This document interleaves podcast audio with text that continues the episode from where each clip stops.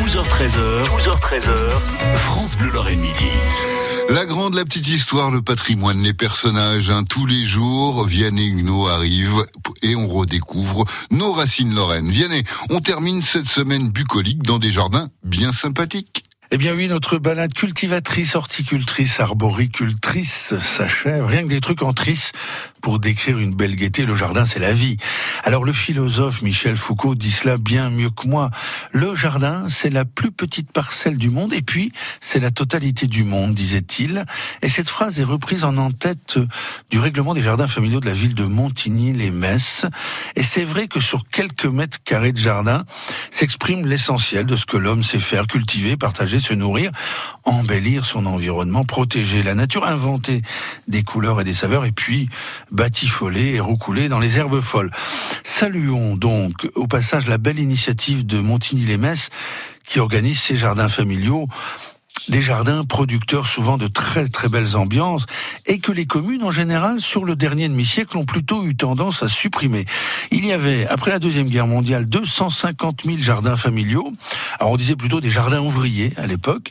Et en 1993, on en comptabilisait moitié moins, c'est-à-dire autour de 120 000. Des jardins qui ont été supprimés souvent pour des raisons d'urbanisation des périphéries des villes, et puis même parfois pour des raisons d'esthétique. Ce qui est quand même surprenant parce qu'il y a, en tout cas c'est un avis personnel, il y a une vraie beauté simple dans ce fatras plus ou moins ordonné de jardins joyeux. Alors ce qui est rassurant, c'est que les villes, depuis une dizaine d'années, réutilisent des espaces pour recréer des jardins familiaux, à l'instar de Montigny-les-Messes, mais aussi de plusieurs autres villes en Lorraine. À Montigny, près des jardins familiaux. Vous pouvez aussi profiter d'une très belle balade en bord de Moselle. Et puis c'est ici que se situent les prairies Jean-Marie Pelt. On est au lieu dit du Aurel.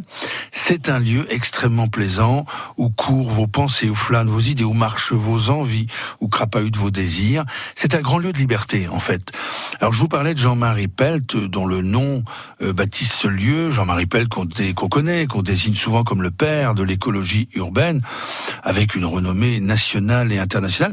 Jean-Marie Pell qui a été aussi le parrain de l'agenda 21 de la ville de Montigny-les-Messes.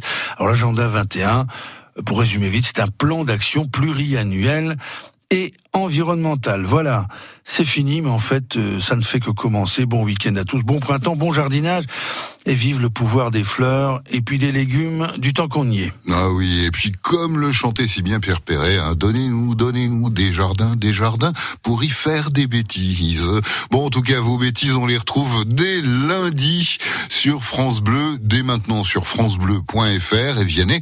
On vous retrouve également à la télé, oui, samedi, demain à midi et demi et à 20h30 sur Via Mirabel euh, sur ma route. Et vous avez invité pour aller sur la route Laurent Mariotte. Oui, oui, le célèbre animateur culinaire de TF1 qui est natif des Vosges. On l'oublie trop souvent quand on voit les gens à la télé qui sont de chez nous. Eh ben Laurent Mariotte, figurez-vous qu'il est vosgien et vous découvrirez tout ça avec Vianney. 12h13h, 12h13h, France Bleu Lorraine Midi.